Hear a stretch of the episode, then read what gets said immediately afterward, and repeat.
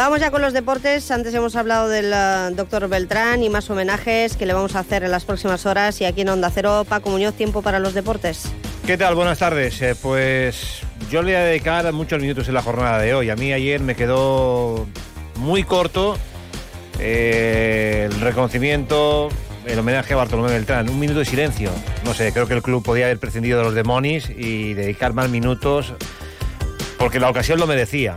Un presidente que marcó al mallorquinismo, se ganó a los pueblos, reunió a todos los alcaldes de, de Mallorca en una comida, les entregó un carnet, llenó el Luis Sillar, ascendió a Primera División y llevó al Mallorca a la final de la Copa del Rey. Y en lo personal voy a contar una anécdota, no para hablar de mí, pero para que vean la magnitud de cómo era Bartolomé Beltrán. Yo el partido de la promoción de ascenso contra el Rayo Vallecano en la ida estaba ingresado. El partido empezaba a las 9 de la noche. Bartolomé Beltrán se presenta en el hospital a las 8 de la tarde. Revoluciona el hospital por los pasillos y yo le digo, pero Tomeo, ¿qué haces aquí? Si falta una hora para el partido. Y me dijo, eh, he dicho que el partido no empieza hasta que venga a verte.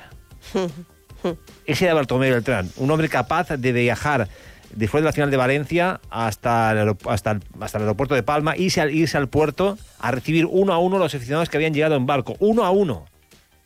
Regresó a Valencia y luego viajó con la expedición.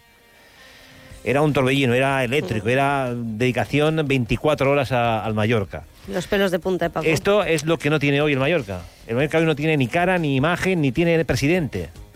Es un club que está ahí y punto todo lo contrario a lo que era Bartolomé Beltrán. En un instante se, hablo con el capitán de la época, con Chichi Soler.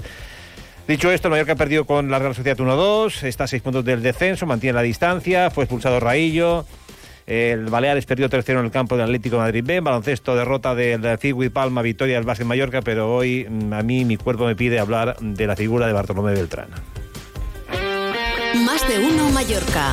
Deportes. Paco Muñoz.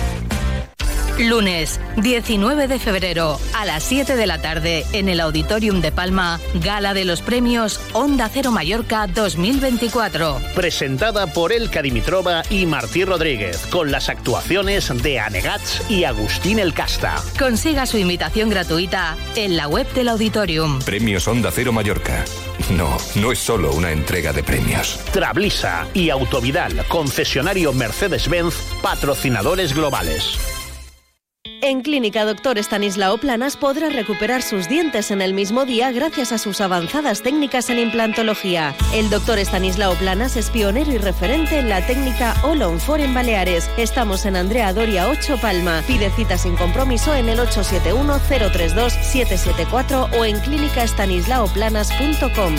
¿Eres vigilante de seguridad y quieres un cambio mejor? En Trablisa estamos ampliando nuestro equipo y te ofrecemos Trabajo todo el año. variedad de servicios, Seguridad aeroportuaria. crecimiento profesional. Si tienes la TIP y de verdad quieres un cambio mejor, inscríbete entrando en el apartado empleo de nuestra página web, trablisa.es. En Trablisa te estamos esperando. Delegación Territorial de la AEMET en Illes Balears. Premio Onda Cero Mallorca 2024 de la Comunicación. Premio patrocinado por la Federación Empresarial Hotelera de Mallorca. Onda Cero Mallorca 95.1, 94.3 y 92.7. La 1 y 44 minutos. eh, hoy quiero hablar de la figura de Bartolomé Beltrán, es presidente del Mallorca y también eh, formando parte desde su fundación de A3 Media eh, como comunicador y también jefe de los servicios médicos y prevención.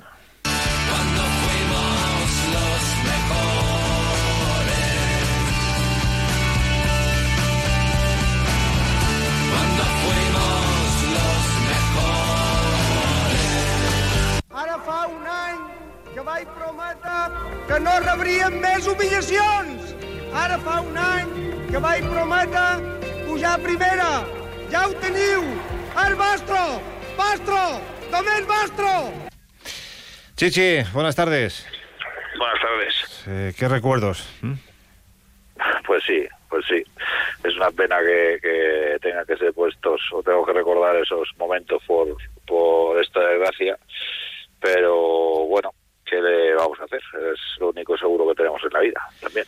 Eh, ¿Con qué te quedas? Porque mm, tú vives el ascenso directamente, de aquel ascenso de segunda a primera, luego aquella final de la Copa del Rey.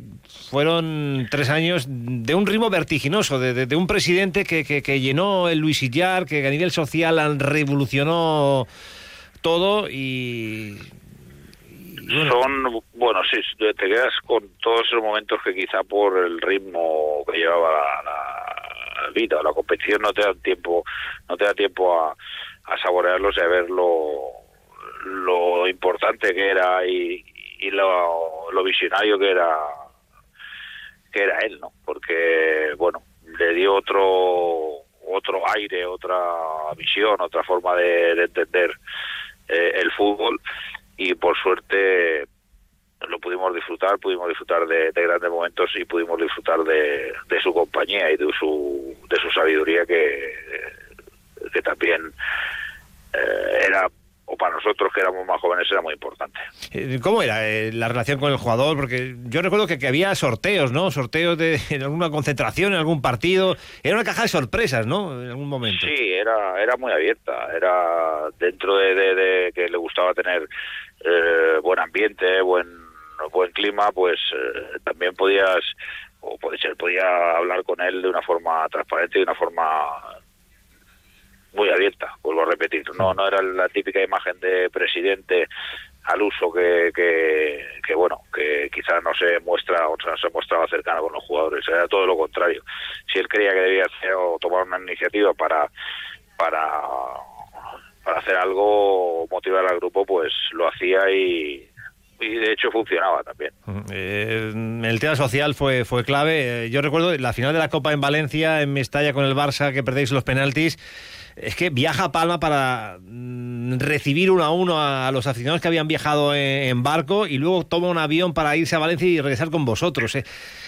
eran 24 horas. Sí, era un 24/7, no, no, no, no tenía, no tenía, bueno, tenía una capacidad de trabajo y una capacidad de, de análisis y de atención a, a todos los aspectos que rodean al fútbol que, que no era, bueno, lo, lo que te digo, era un, un adelantado a su tiempo, diría yo.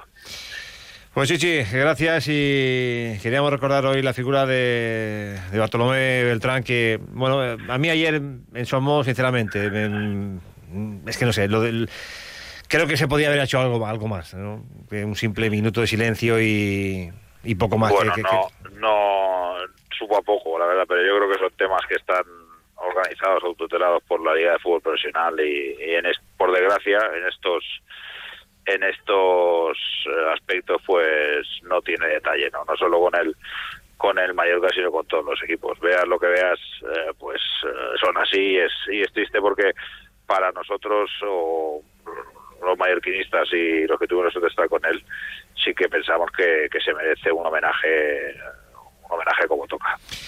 Sí, sí, gracias. Un saludo, un abrazo. Cuando fuimos los Pues hasta aquí. Eh, nuestro homenaje a Bartolomé Beltrán. Hablaremos, seguiremos hablando de, de, él a las dos y media, Nillas Baleares La Onda con la visita de un ilustre, de Jovan Stankovic, que también estuvo con, uh, con el doctor uh, en su etapa de futbolista. Y en la Brujelías Baleas y en la gala de los premios Onda Cero Mallorca, que llega a su decimotercera edición esta tarde, con homenaje también al doctor uh, que nos dejó este fin de semana y a nuestros 12 premiados, a los que reconoceremos en vida en un auditorium lleno de público. Si todavía quieren, pueden conseguir su entrada a través de la página web del Auditorium de Palma. Les esperamos allí. Ahora llegan las noticias. Adiós. Te mereces esta radio. Onda Cero, tu radio.